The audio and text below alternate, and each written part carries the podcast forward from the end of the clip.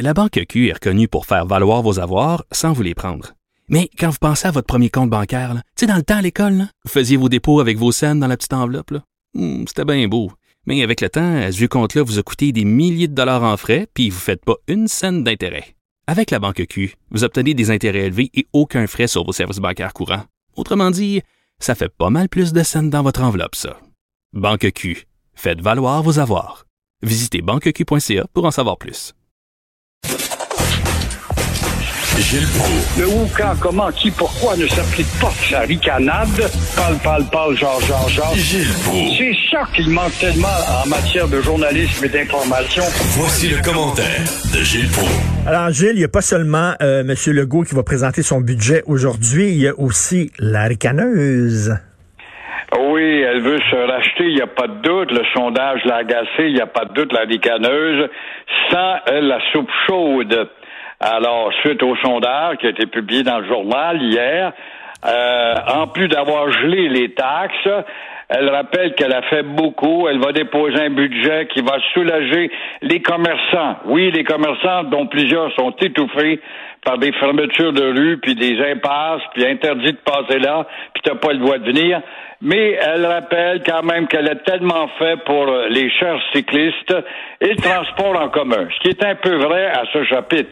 Mais euh, sa relance économique devrait passer. Et là, moi, je comprends pas, Richard, avec nos journalistes d'enquête puis nos spécialistes de la curiosité qui ont des nez pointus, car avoir un nez pointu, c'est un signe de curiosité, n'ont jamais fouillé pourquoi on n'aborde pas la diminution du plus grand conseil municipal en Amérique du Nord, avec 103 conseillers puis tes appels pour un banc de neige ou des vidanges qui traînent, ils te rappellent pas.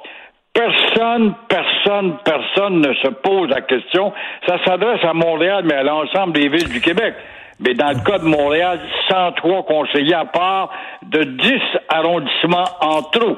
De dire tous les experts en affaires municipales, moi je comprends pas que ça fait 10 ans que c'est dans le décor. Même Coder se fermait la gueule là-dessus. Pourquoi? Simplement parce qu'on pourrait faire mal à des petits amis de notre propre parti qui ont été élus avec nous. Mais euh, qu'est-ce qu'on fait du contribuable qui paye déjà amplement et trop de taxes? Ça serait le rôle de Québec de dire à Montréal, ben là, vous allez faire le ménage à un moment donné. Là. Vous allez euh, se serrer la ceinture puis dire à Montréal, vous allez... Euh, c'est vrai que c'est énorme. Le conseil municipal de Montréal, c'est hallucinant. C'est plus gros que Toronto, c'est plus gros que New York. Voyons donc. C'est vrai, puis c'est vrai que c'est Québec qui devrait, mais ça n'empêche pas un maire comme Coder, qui était un si grand progressiste et qui a des yeux comme un, assoiffé sur le siège de la mairesse, euh, aurait pu lancer le débat. Québec, voulez-vous euh, faire quelque chose? Nous, on est prêts à encaisser. C'est le maire le, plus important ou la mairesse la plus importante des villes du Québec. Mais euh, Québec, c'est pas mieux le ministre des Affaires municipales, c'est pas mieux. La CAC était à la recherche tellement d'allègement et d'assouplissement, puis trouvait tout trop lourd, se ferme la boîte là-dessus aussi. Alors, si on veut épargner le contribuable, qu'on commence donc par parler de diminuer le conseil. Et quand je viens ici là, pour me rendre à Cube euh, Radio, je descends une portion de la rue Saint-Denis, puis c'était toujours bloqué. Il y avait des travaux, la rue était bloquée, il y avait des détours. Et là, depuis deux jours, c'était plus bloqué. J'ai dit, c'est le fun, enfin, je peux descendre Saint-Denis. Paf, ils ont remis d'autres euh, travaux, d'autres bulldozers, d'autres qu'on arrange. Ça n'arrête pas. Puis là, il a fallu que je fasse un détour jusqu'à quasiment Saint-Laurent pour euh, passer Saint-Laurent pour revenir sur la rue Sainte-Catherine.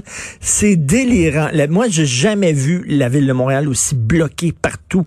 Jamais. Tout à fait raison. Mais voici, Richard, il y a un effet psychologique qui est voulu de la part des autorités que vous ne pouvez comprendre. Vous, vous êtes un être déprimé. Montréal est une ville déprimante. C'est une ville grise avec ses pavés noirs, ses rues noires et souvent aussi le noir du soir. Alors, faut mettre de la gaieté, on met de la couleur en installant des cônes qui hier n'étaient pas là, tout simplement pour le faire jaser. Ça met de la couleur. Alors, c'est ça. Et là, il y a, hier, il y a un commerçant, un gars qui a, il y a un salon de coiffure euh, sur euh, le boulevard Saint-Laurent. Euh, qui m'a m'a envoyé une photo de la devanture de son commerce.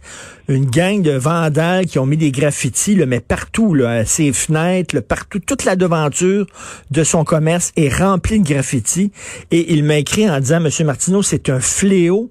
Et là, il m'a envoyé cinq photos d'autres commerces du coin ça n'a pas de bon sens. L'ancien luxe là, qui était sur euh, sur Saint-Laurent, là, en haut de Saint sur Saint-Laurent, on, on allait là dans les années 80-90, des graffitis partout, sur les fenêtres, ses portes. Il y a une gang de méchants crottés qui se promènent là et lui il dit on appelle la ville pour essayer de faire quelque chose ou essayer de nous en, nous aider d'enlever ces graffitis là. Impossible. Répondent pas. Silence radio. Pire que ça, les compagnies sont chargées à effacer moi, j'ai entendu dire, très bien d'ailleurs, euh, souvent, on s'arrange pour aider le petit morveux qui pourrait aller faire parce qu'on a le contrat avec la ville de nettoyage.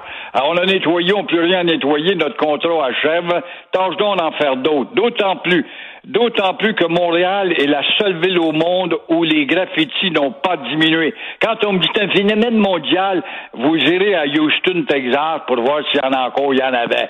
Vous irez dans certaines villes où ça, même Londres, qui était une ville badigeonnée, puis Paris est en voie de disparition avec ses graffitis. Tout ça parce que ça met de la couleur, du charme, quoi, au nom de la liberté du créateur crotté. Hmm. Alors, ça, je comprends pas, puis tu payes des taxes pour ça, et puis après quoi, on te parle de campagne d'embellissement de la ville de Montréal et on ne fait rien. Ben oui. fait la maudite police qui se promène au moins une fois par demi-heure dans la même rue devant le luxe en question? Qu'est-ce qu'elle a fait avec les yeux vitrés? Qu'a fait la police quand elle voit des morveux au 8, 9, 10e étage en haut? Elle est passée bras pour monter jusque-là, mais avec son sifflet pour inviter les morveux à descendre et leur administrer une amende. Mais non. Mais non, lui, il dit, on n'a aucune coopération de la ville. Le gars, euh, il est propriétaire des garçons coiffeurs sur Saint-Laurent et toute, le, toute la devanture de son magasin, c'est vitré. C'est des vitres, là. Ben, ils tombent, là, Gilles, des graffitis partout, ces vitres, là. C'est vraiment dégueulasse. Et là, selon vous, ça va prendre quand on va avoir le REM, là, avec les nouvelles stations du REM, là, ça va ah! prendre combien de temps avant que ça soit couvert de graffiti, ça? Malheur au mur immaculé et propre, ça ne dure pas. Ben non. Ben là, on apprend à vivre avec ça. Je m'excuse, mais c'est du vandalisme, ça. C'est du vandalisme, là. Vraiment. Puis on apprend à vivre. On se promène en auto, regardez ces graffitis partout, partout, partout. Puis c'est comme si c'était normal. Il y a personne oui, mais la justice qui a besoin tant d'argent, pourquoi n'applique-t-on pas la règle qu'on donne ordre au chef de police? Voulez-vous, dans votre quartier, voir à ce qu'il n'y ait plus de crottés qui graffitent? C'est tout simple que ça.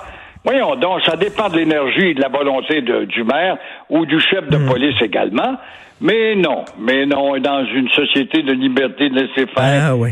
C'est de, l'art, c'est ce qu'on appelle de l'art urbain. C'est de l'art. Ça. C'est pas des graffitis, c'est pas pas du vandalisme, c'est de l'art. Alors, ouais. qui joue sa dernière carte dans son procès. Moi, je trouve que ça sent le désespoir. Euh, L'avocat Michel Massicotte, qui est un bon plaidoyeur, qui s'est déjà vanté, tu vas voir quand je vais avoir sa victime dans le box, euh, motel du charcuté, mais euh, il joue gros, il joue sa dernière carte, justement en utilisant un vocabulaire carrément excessif hier. Il dit que la victime a une soif de publicité. Hey, c'est dur à avaler, ça, quand on sait qu'au chapitre de la publicité, Salva y aura été pendant nombre d'années au sommet du palmarès et l'a entretenu, la publicité. Encore une fois, les arguments du plaignant sont farfelus de dire massicotte. Mais comment ces arguments peuvent-ils être farfelus avec justement une telle grosseur dans son accusation, il peut pas aller jusqu'à la démence dans l'argument farfelu. Il serait très intéressant d'entendre aujourd'hui, aujourd'hui, maître Amélie Rivard de la Couronne, qui joue probablement la carte la plus importante de sa jeune carrière, parce que si elle a justement ébranler le juge, il y a malheureusement pas de jury, là, de, de, de oui, de jury, il y, a, il y aura une décision à prendre qui va être évidente devant les arguments aussi de la couronne. Ben oui, de dire que le gars qui s'est plaint contre lui, là, euh, qui a dit qu'il s'est fait agresser, qu'il voulait faire, il voulait de la publicité. De la publicité, pourquoi? C'est même pas une vedette, là. Il y a quelle publicité? Ben Au contraire, le gars... Quand on publicité, c'est bien ça le vaille. Voyons donc, ça ne tient pas. Ça m'étonne de la part d'un avocat aussi averti que Michel Massicotte, qui est supposé d'être un poids lourd, le Mohamed Ali du droit, mais il l'a pas prouvé là, là. En même temps, là, dans l'affaire Salvaille, c'est qu'il y, a plein de gens qui savaient qu'il faisait ça puis qui disaient rien. Il y a plein de gens qui le protégeaient. Pourquoi? Parce que c'était une vedette, c'était une grosse vedette, puis qu'il était producteur, puis euh, il donnait des jobs aux gens, puis etc. Mais tu sais, ces gens-là aussi doivent faire un examen de, conscience de ceux qui savaient qu'ils faisaient ça, qui l'ont vu faire ça, puis qui n'ont pas parlé en disant là, tu vas te calmer, Christy, là. C'est pas d'hier que la réputation était répandue. Bon, on me dit tout ça, c'était des ragots, la jalousie, on peut dire ce que l'on veut, mais l'image était faite pour Salvaire. Même avec Gilbert Rozon, c'est pareil. Les images qui sont là incrustées dans le décor depuis longtemps, et euh, on n'agissait pas. Pourquoi? Parce qu'on est paralysé, on a peur, on s'attaque à gros. Là, il y a une explosion, évidemment, d'individus qui décident de parler. Eh bien, on en subit les conséquences. Joseph Facal, aujourd'hui, il parle de ceux qui contestent la loi 21, puis il dit, vous êtes pas tannés qu'on nous prenne pour des cons. Il dit, il euh, a donc raison, ben justement, un très beau papier.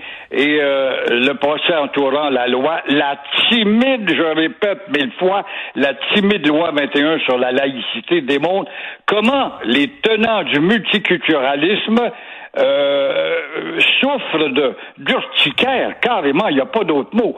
C'est une bande d'obsédés et de malhonnêtes intellectuels.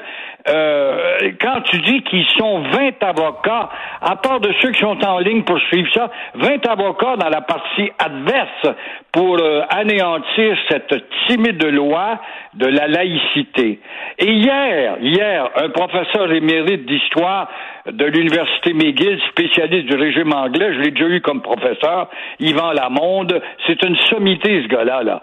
Il est venu rappeler que la loi 21 vise simplement à rassembler les citoyens de manière à à que ce que tout le monde soit égaux et qu'elle n'empêche pas les employés, professeurs, policiers en autorité, etc., euh, justement à oublier leur religion, qu'ils soient athéistes, fanatiques, bornés ou quoi que ce soit, ou encore hmm. euh, incroyants, ça les empêche pas de maintenir leur philosophie, mais pas en position d'autorité. Et là, Joseph... C'est si dangereux que ça de ben, dire ça. Ben non, ben c'est ça, pas de bon sens. Joseph Facal, à la fin de sa chronique, il dit, ben là, il y a des gens qui vont dire, bon, on peut faire un compromis avec la loi 21, puis la rendre un peu plus acceptable. Il dit, ces gens-là, ils veulent pas de compromis. Ils veulent que la loi n'existe plus. en plus? C'est quoi ce que, ce que le gouvernement a demandé? Puis dans l'opposition, Legault en parlait déjà. C'était très simple, on disait en position d'autorité. C'est loin de la de la loi de la laïcité de Bernard Drinville, tout ça. Là. Mais ils veulent pas faire de compromis. Ben oui, on est loin. Il a mis beaucoup d'eau dans son vin, là. Mais là, à un moment donné, si tu mets trop d'eau dans ton vin, ça goûte plus le vin, puis ça goûte rien que l'eau, là. Puis il n'y a, pas de compromis à faire avec ça. parce qu'on n'est pas une société distincte. Ça, ça les agace. On mène un combat jusqu'à ce que le Québec... Parce que ce procès-là, encore une fois, répétons-le, mais ça n'entre pas dans les oreilles. C'est pas un projet contre la, euh, un procès contre la loi de la laïcité. C'est un procès contre la société québécoise entière dans sa volonté collective d'être différente du beau Canada, un pays raciste. Tout à fait. Merci beaucoup, Gilles. On se reparle demain. Bonne journée. À demain. Au revoir.